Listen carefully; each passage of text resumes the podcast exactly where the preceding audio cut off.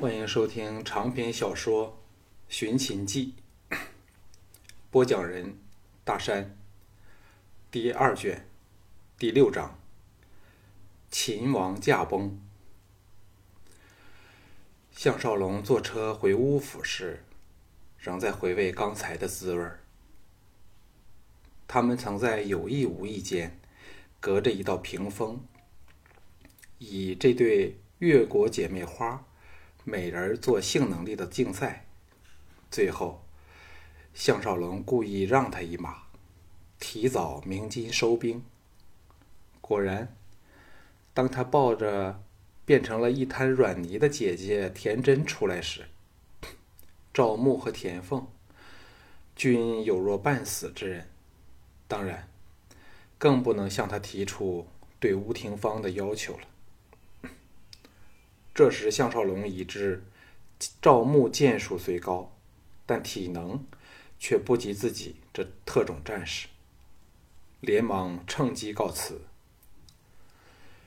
田真表现得依依不舍，眼神差点要把他吞掉。赵牧何等精明，当然知道项少龙故意让他，暗赞项少龙体贴识趣，用自己的车驾。派人把他送回乌府，好显示出对他的宠视。华丽的马车驶出侯府，在寂静暗黑的长街疾行。四名卫士在前挑灯策马引路，车后也有四名卫士步行。项少龙心事重重，想着无数的人和事。现在。他已完全投入到这个时代里，若可以选择的话，也不愿意返回到现代去。胡思乱想间，忽然给一阵急自急骤的马蹄声惊醒过来。项少龙提高警觉，往车后看去，四名卫士也扭头朝后望去。黑暗的长街。一骑由远而近，催马而来。到看得清楚点时，竟是一名全身连头带脸都罩了黑布和黑衣的骑士，手持长剑，杀气腾腾的追来。一看，便知不是好路数。四个卫士纷纷喝斥喝，拔出了佩剑，回马迎敌。那个刺客加速冲刺。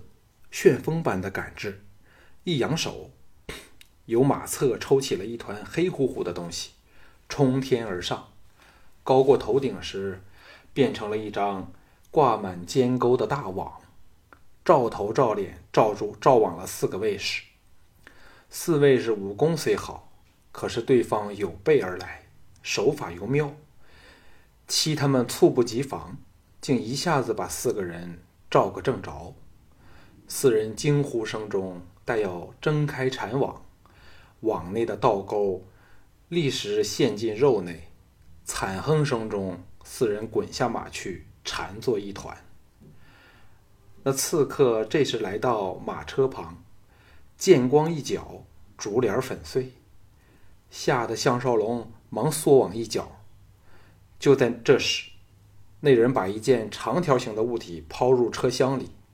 落到车厢的地板上，一阵摆动，往项少龙窜来。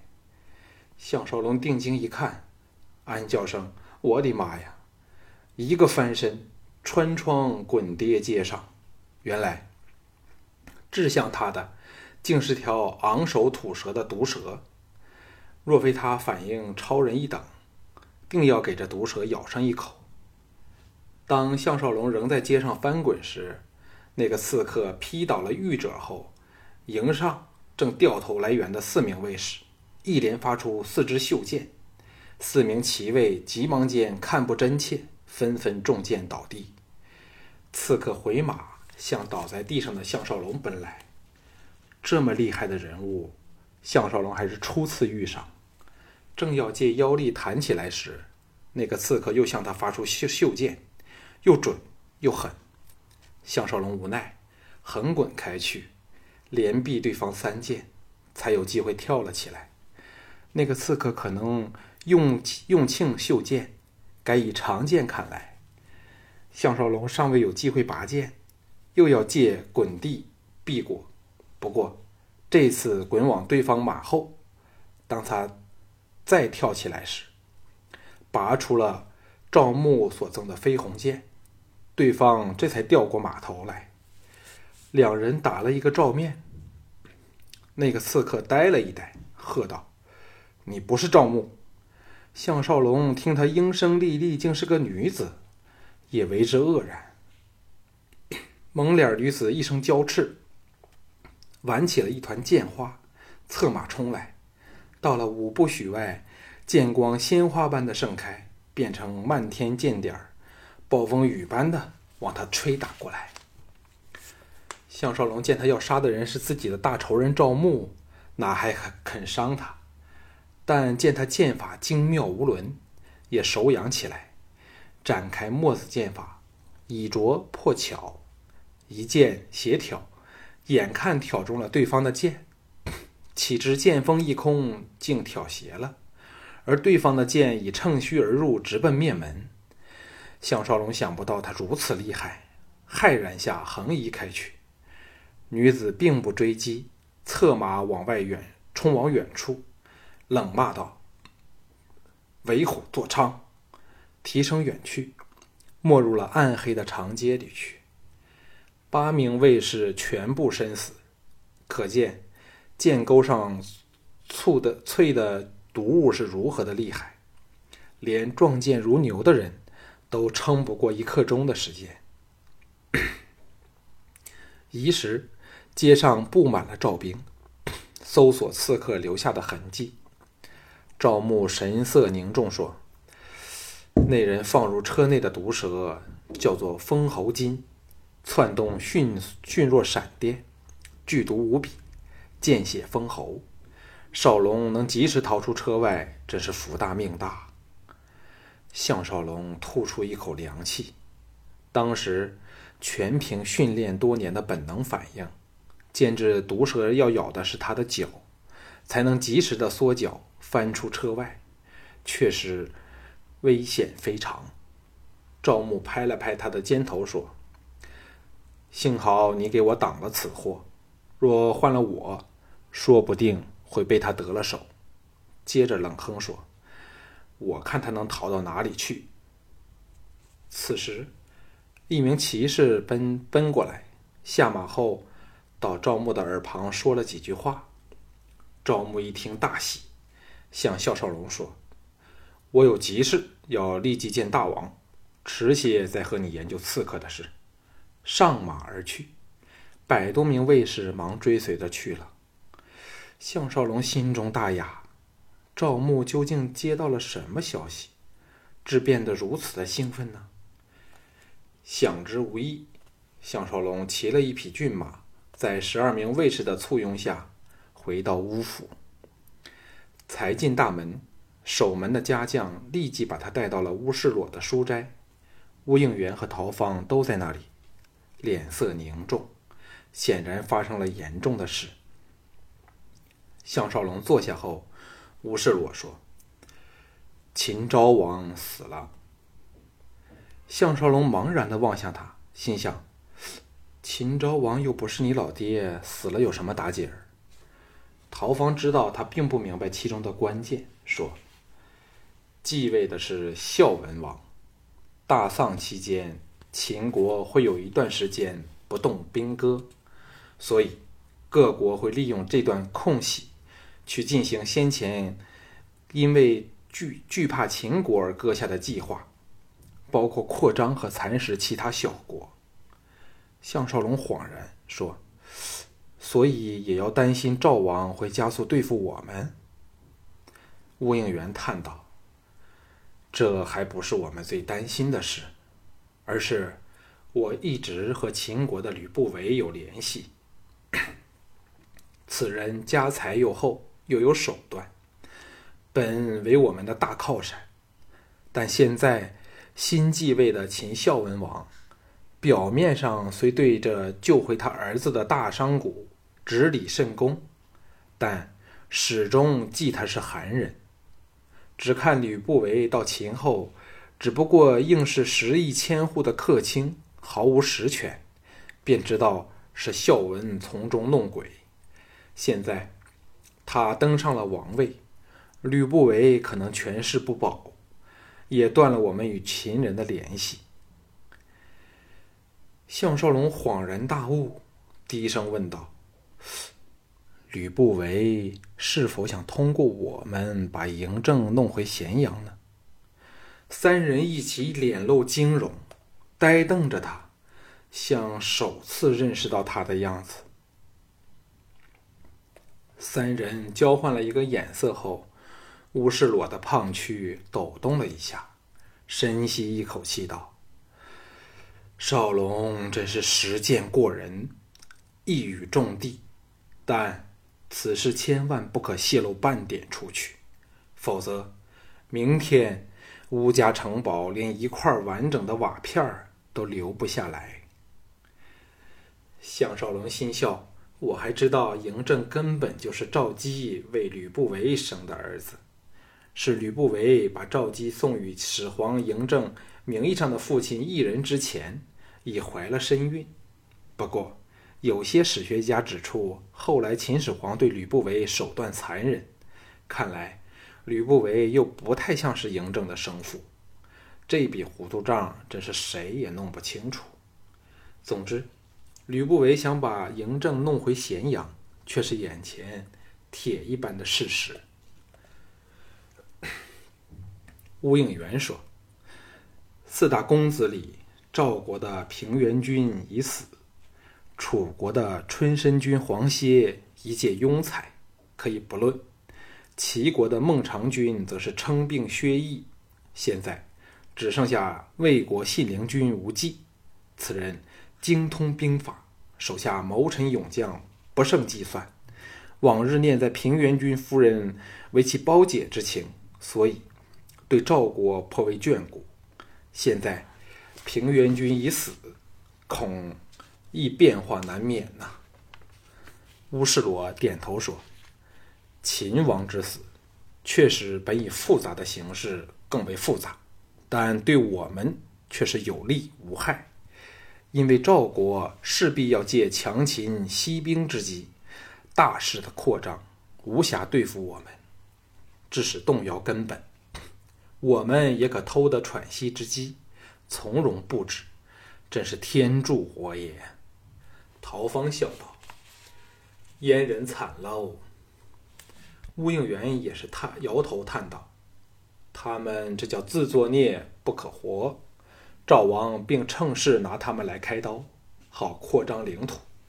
不过听说燕国的太子丹也是个人才，最好能拖上赵国几年，我们便更有充裕的时间了。个人又谈了一会儿，定下。暂不与吕不韦联络，更不要碰刻下正在邯郸做质子的嬴政，采取静观其变的策略，才各自散去。项少龙回到他的隐龙居，四壁除了生得最白净丰满的东瀛仍撑着眼皮等他外，众女均已酣入梦乡。东瀛服侍他沐浴更衣。项少龙见他弄得衣衫尽湿，反伺候他起来，为他脱掉了湿衣，又为他抹拭身体。东瀛又羞又喜又惊，但当然不会傲他，唯有让他拿着布巾在他身上浑体的揩擦。身颤心热时，闻得项少龙说：“你们来了乌家多久？”东瀛低声应道：“我们四个都是自幼迈入乌家。”接着。以更小的声音轻吐说：“现在只求少主不嫌弃我们，让我们四姐妹毕生在旁伺候，就是最大的恩宠了。我们从未见过像少主般随和的人。”项少龙凑到他耳边说：“告诉你那三位好姐姐，早一晚我要把你们一起品尝。”让你们享受到男人的滋味。东瀛喜翻了心，依依不舍地回房去。项少龙先去看了廷芳室，为他盖好被子，才进入吴廷芳的闺房，爬入帐幔。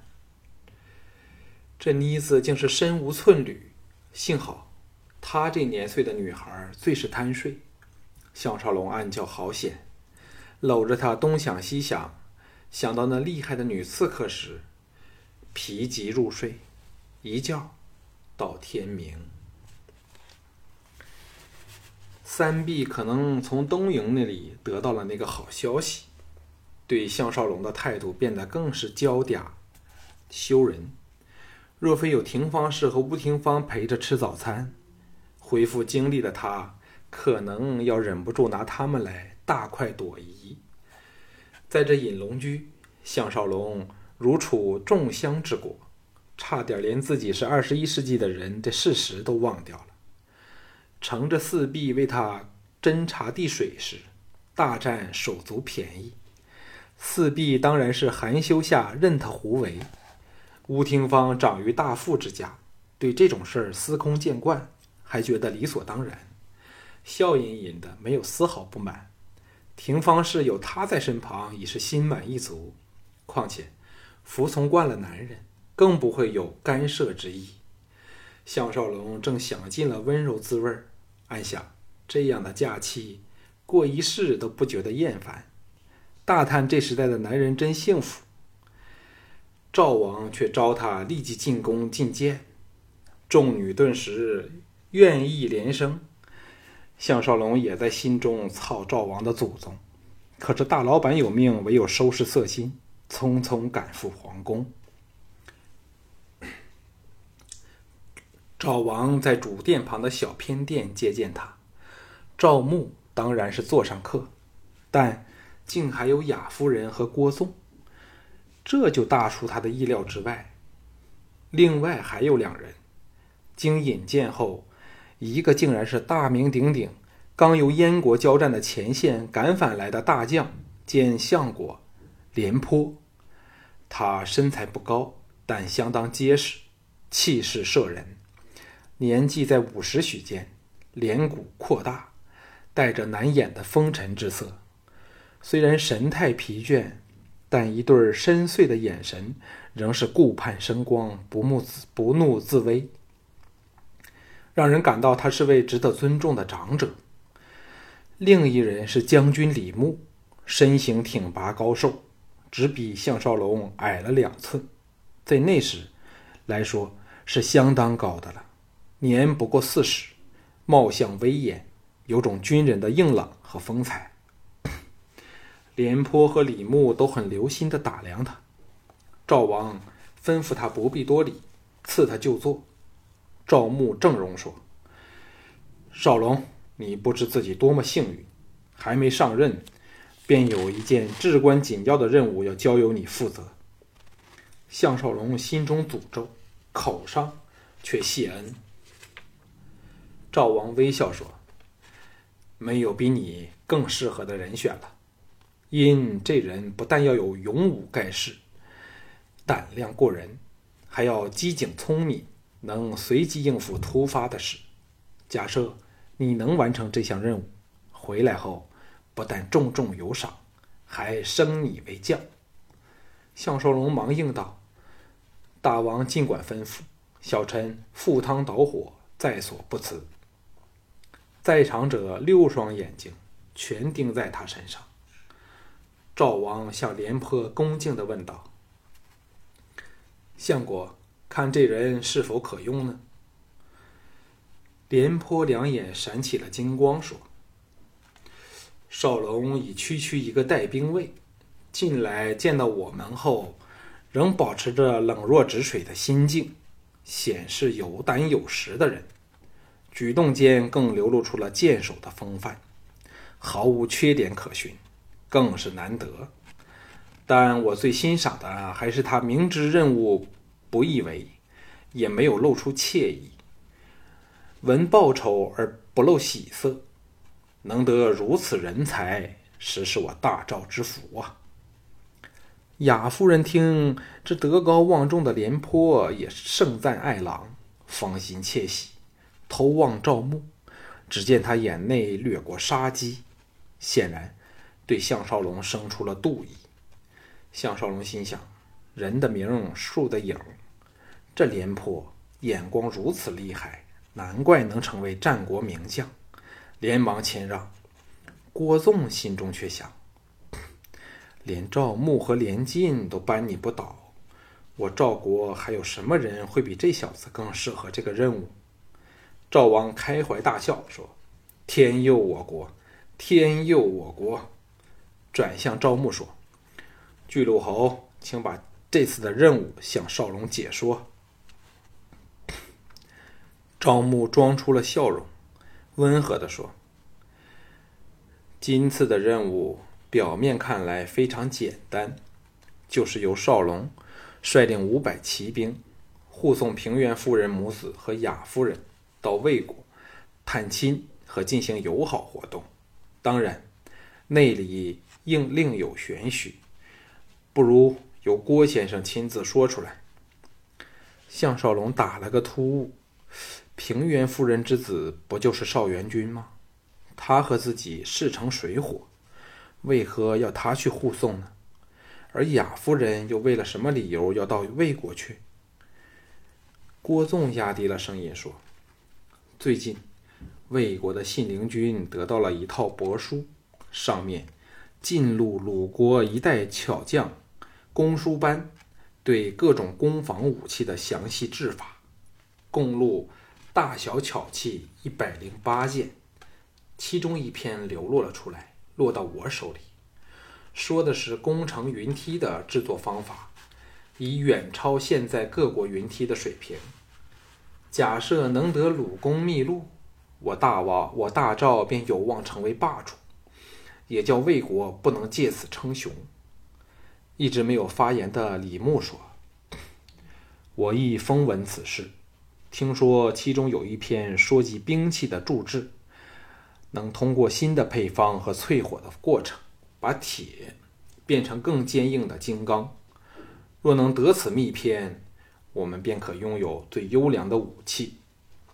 赵王有点担心地说：“信陵君为人精明，手下能人又多，幸好王妹和他有一段香火情，曾不断的修书求王妹到魏国，所以我们现在才有这么好的借口，派你把王妹送去。”项少龙暗想：原来如此，愕然的向雅夫人望去。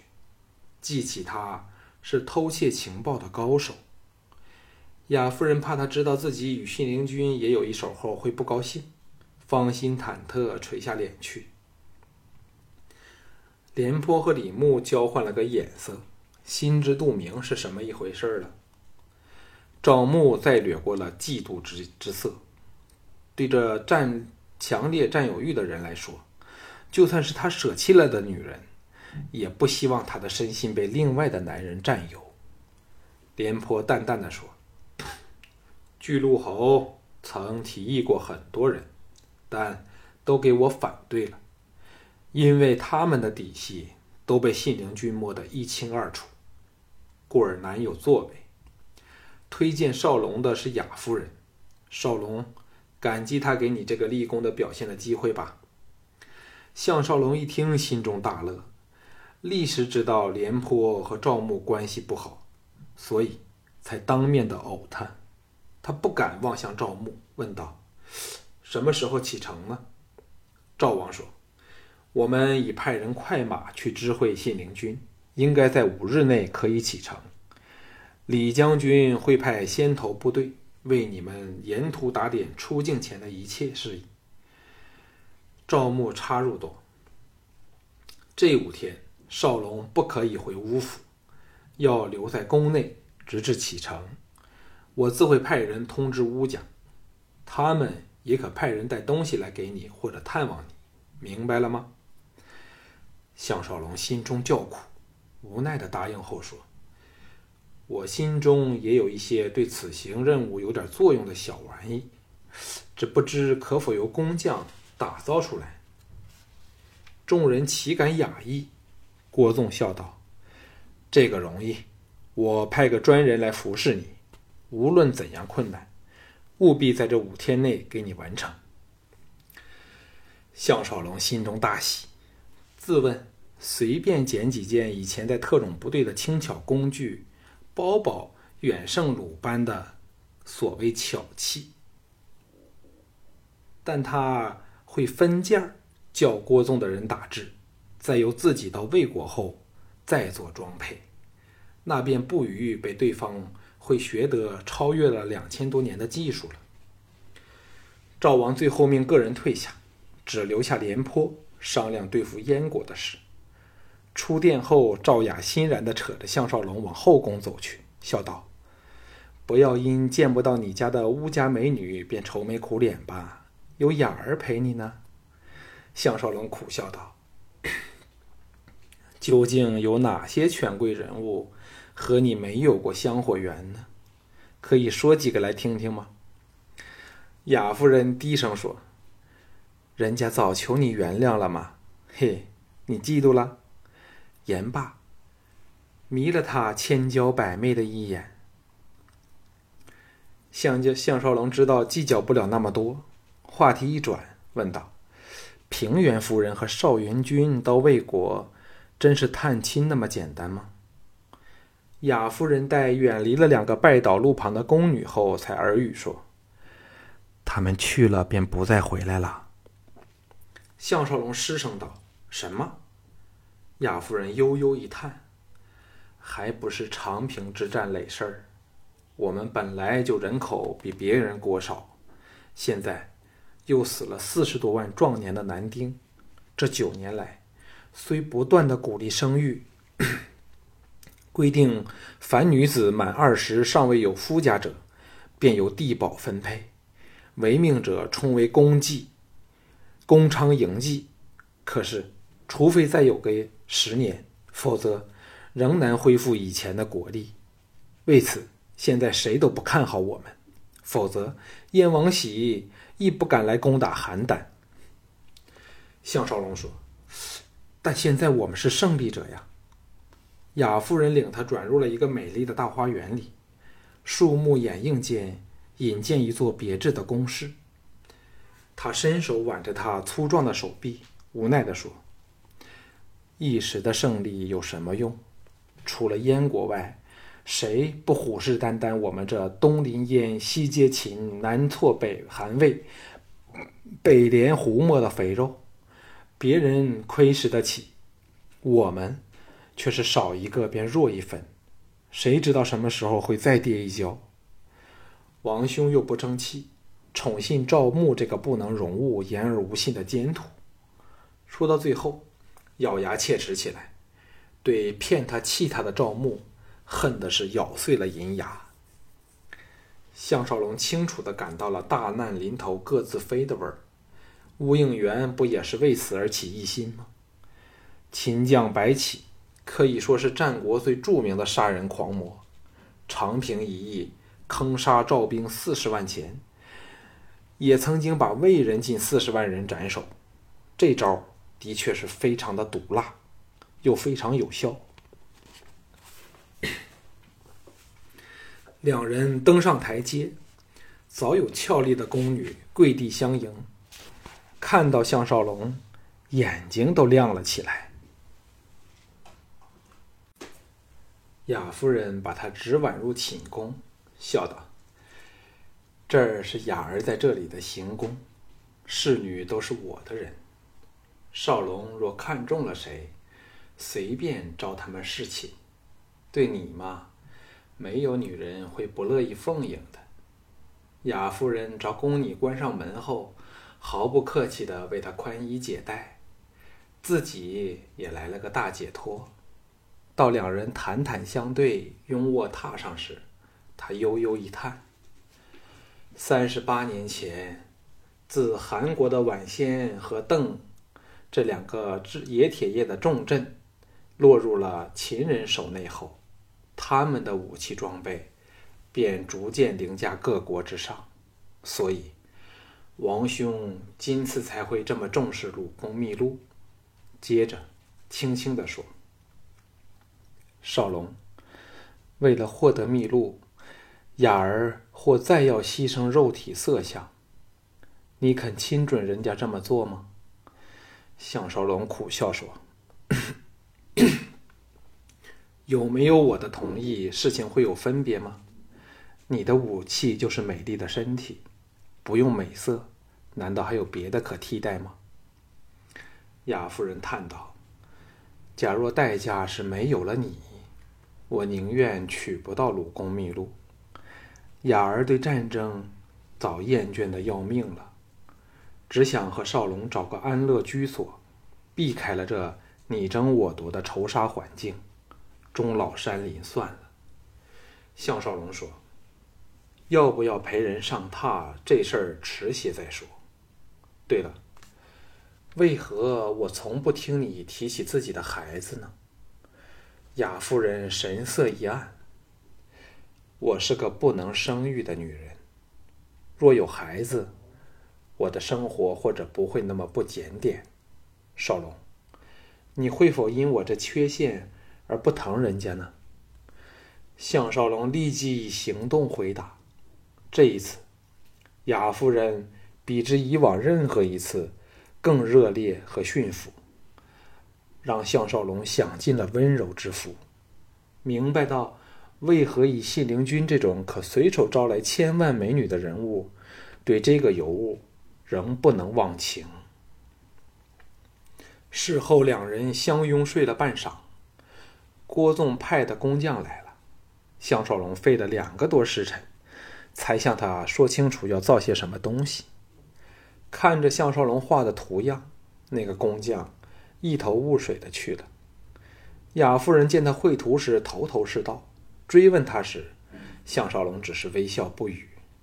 他并不想制造出什么厉害的现代兵器，现代兵器，只是希望拥有一些方便做间谍和逃走的装备和工具。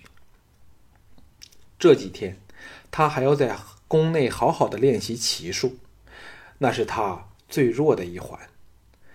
要在这时，要在这个时代好好的生活下去，并能保护自己所爱的人，唯一的方法。就是比别人更强、更狠，再没有别的方法了。